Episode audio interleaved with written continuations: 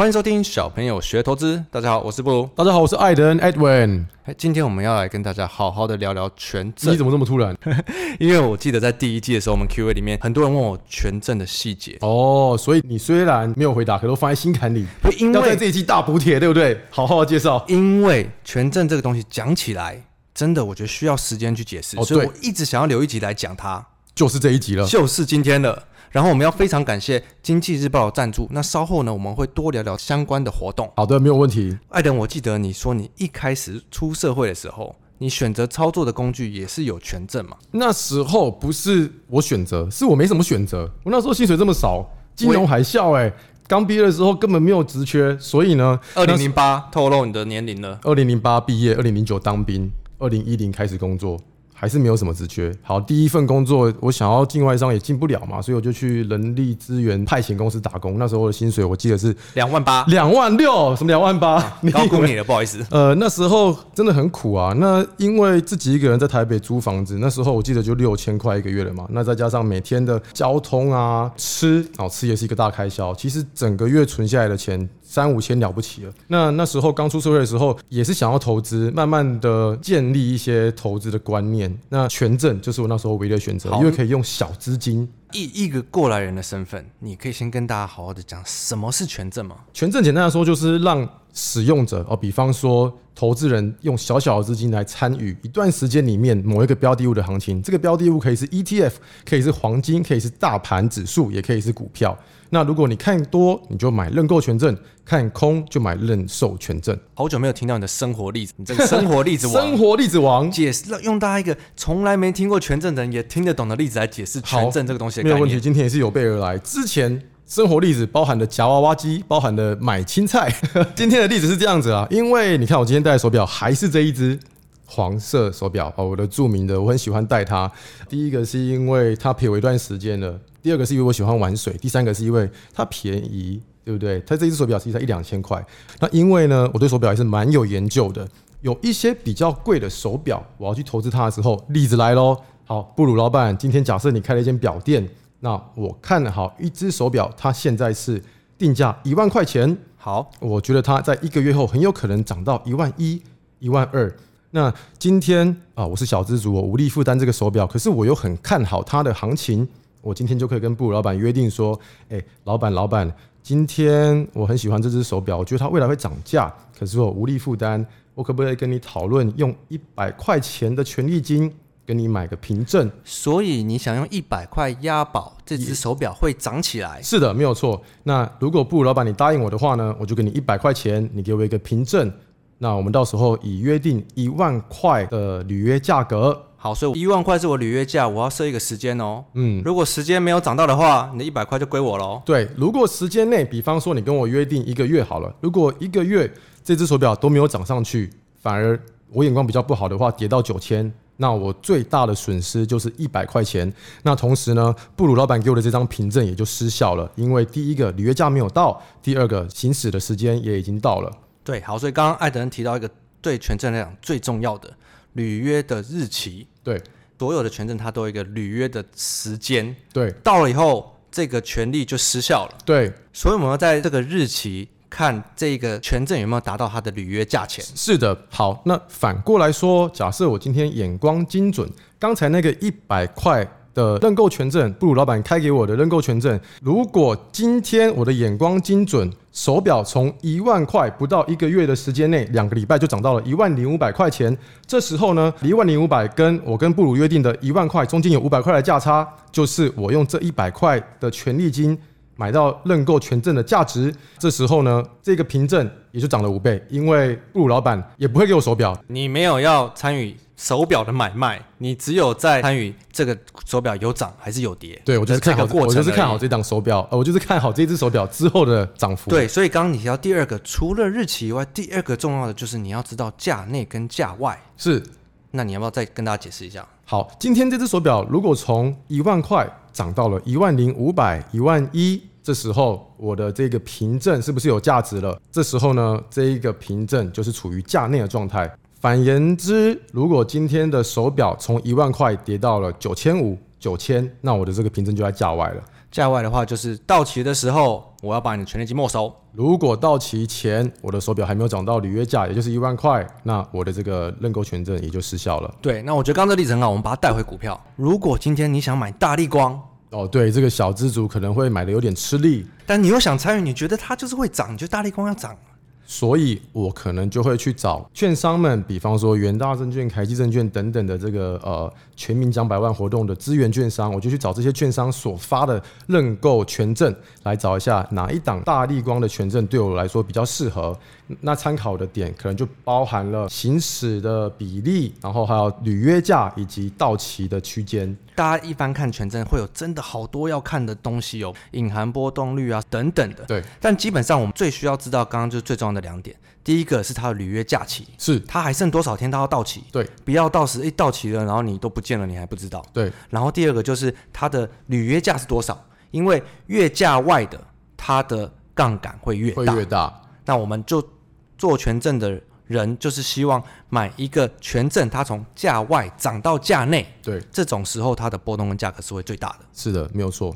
简单的说，权证呢是让我们小资族可以以小博大，看对，在一定的时间内赚取到大利润的一个机会跟工具。所以，我目前为止，大家应该对权证都有基本的了解了。嗯，再来我们要讲一下非常需要注意权证的交易的部分。好，因为大家都知道，权证跟股票不一样的地方是。股票就是市场内的参与者，散户、法人、呃，自营商，大家在上面挂单制造出来的买跟卖盘。嗯，是的。但是权证的话，肇事者是券商，对，富邦联发科零一，或者是元大大立光零三这种，所以肇事的是券商，那它的买跟卖都是券商挂的价给你的。对，所以基本上我们一定要留意。我会比较希望我买进的，不管是认购或认售权证的流动性要足够。通常我们最常看到挂单就是买卖盘挂四九九四九九，或者三百三百。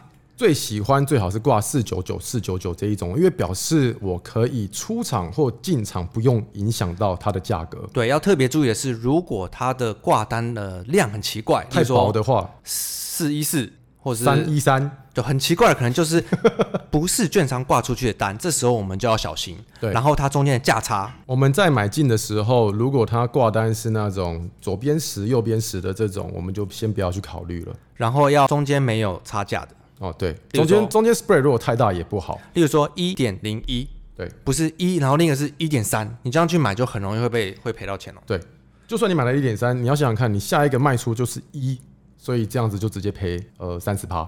目前为止，我相信大家都有听懂所谓权证最基本的哦。嗯，那接下来我们要请一个我们小朋友团队里最适合讲有关权证的最穷的灵骨达人，灵骨达人。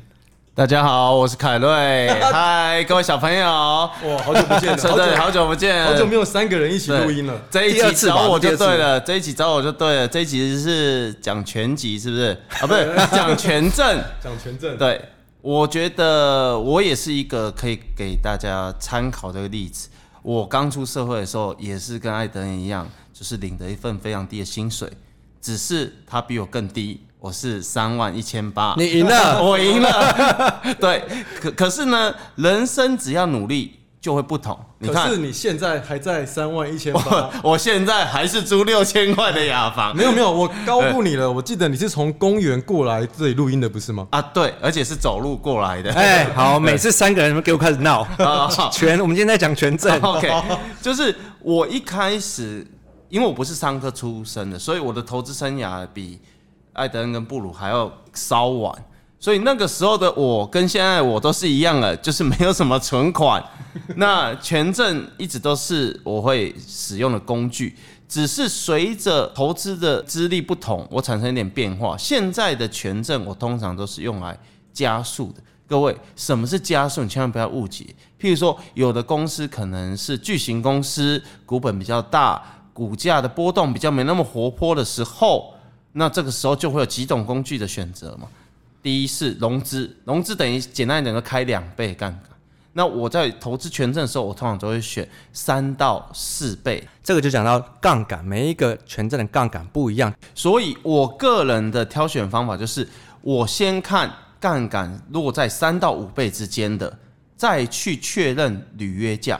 因为有时候我这种小资主会一季一季的投资，这个时候我可能会挑选履约价还有四到五个月的。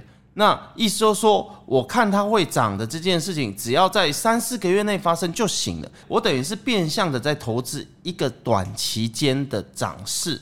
所以你这样就讲到哪些人最适合投资权证喽？就是像我一样小资，然后本身有时候会想要参与一些高价股，稍微小资的交易者。所以偏交易者，然后看好一段行情的时候，对。所以各位不要误解哦，权证不是一定是我今天买三天之后没涨就怎么样，不是哦。我会挑选履约价还有三到五个月的商品。你有没有好好讲一下你以前操作权证的经验呢？我以前的经验就是年轻的时候还有那种什么五百块、六百块的股票啊，我是有名的护国神山，那时候还没有现在这个价格。那个时候我觉得，第一我买不起，虽然现在也是买不起。但是，我就会想，就算我买得起，这我觉得这是一个非常值得思考问题哦。就算我买得起，买了它也不会动哦。大家，我想一定都有这种感觉。所以我买不起，又要它会稍微波动，它的波动要能够让我有一点喜悦感，就是它正有在波动，不是今天涨零点一二趴啊。那种，那放一百天就十二趴，也不能这样嘛。所以，我们买权证的时候，或多或少都希望它能动，权证的价格能动，还有股票本身也要动的时候，我会利用所谓的实质杠杆的这件事情，挑选三到五倍之间的商品去买进，用少少的钱来换取能够让我心里满足的波动，尤其是可能相对行情没那么大的时候，你也可以以这个来操作，来 leverage 你自己的。呃的杠杆，没错，而且权证提供了各位交易者一个由小变大、由少变多的可能性，也 有可能，也有可能直接归零啊。如果是权利金的话，对，好，知道为什么刚才那段话我都没有讲话了吗？因为杠。杆这两个字实在太 实在太难念了，而且太多次。你有发现刚刚凯瑞的杠杆是讲错的吗？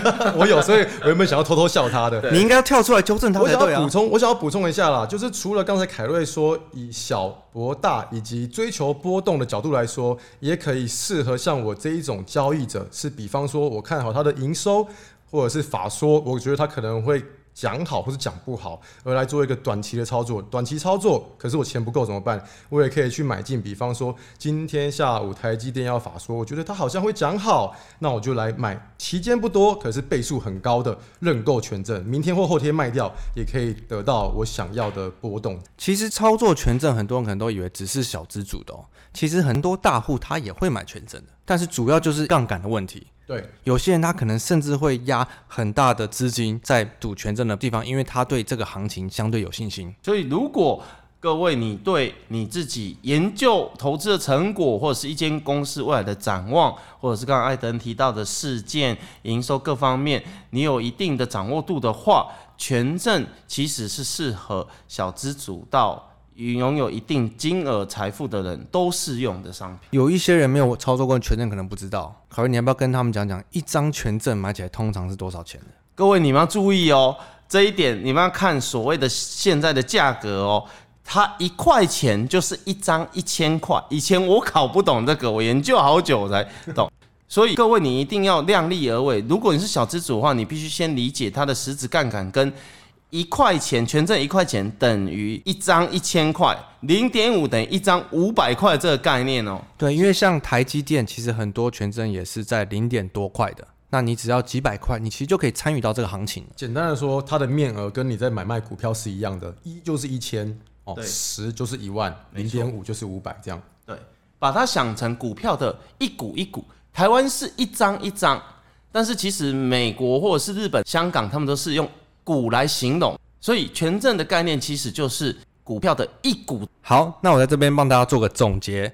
权证的操作呢，我们是要去参与上涨及下跌的趋势盘。如果是盘整盘的话，可能操作就会比较辛苦哦。然后有两点我会特别去注意：第一，权证什么时候到期？然后它的履约价在哪里？那如果是剩余天数越少，然后价外要涨到价内的时候，它的杠杆是会最大的。第二呢，就是在交易的时候，记得看清楚券商的造势，挂的张数要足够，然后中间不要有价差。那这两个都搞清楚以后，权证的交易应该就不会遇到太大的问题了。有在操作权证或是对权证有兴趣的听众们有福喽！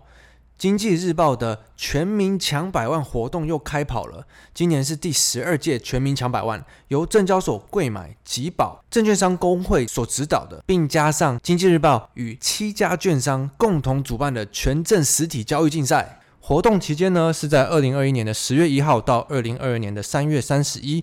那要怎么参加呢？只要点选下方的官方网站。全民抢百万官网里面有我要报名，然后填上基本资料就可以参与喽。听你这样子介绍，连我自己都想要报名了。尤其它是实体交易的，为时半年的交易竞赛，我想要去证明一下自己的交易能力。还不止这样哦，参加竞赛还有更多的奖项哦。交易新人奖，只要报名成功完成第一笔交易，即可抽新人奖。Seven Eleven 虚拟商品卡五百元，这个很适合凯瑞打手游的，因为他很爱买氪金嘛。虚拟商品，对，每个月二十名，一共一百二十名，你可以好好的去抽一下。而且还不止这样哦，他还有提供周满额跟月满额丰富的奖抽奖活动哦，里面还包含 MacBook 价值四万块 MacBook Pro 哎，最后还有年度绩效奖。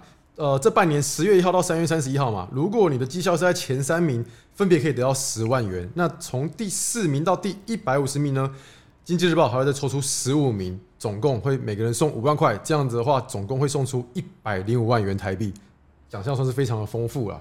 没错。多学会一种商品，就是多一种选择。最后的最后，我要提醒大家，权证为高杠杆投资商品，有机会在短期间获得极高报酬或蒙受权利金的损失。所以购买前，请一定要先了解相关的风险及详阅公开说明书哦。那一切，请点选下方链接，得到更多的资讯。好，那今天有关权证的知识就到这边喽。我是布鲁，我是艾登 Edwin，我是凯瑞，谢谢大家，拜拜，拜拜。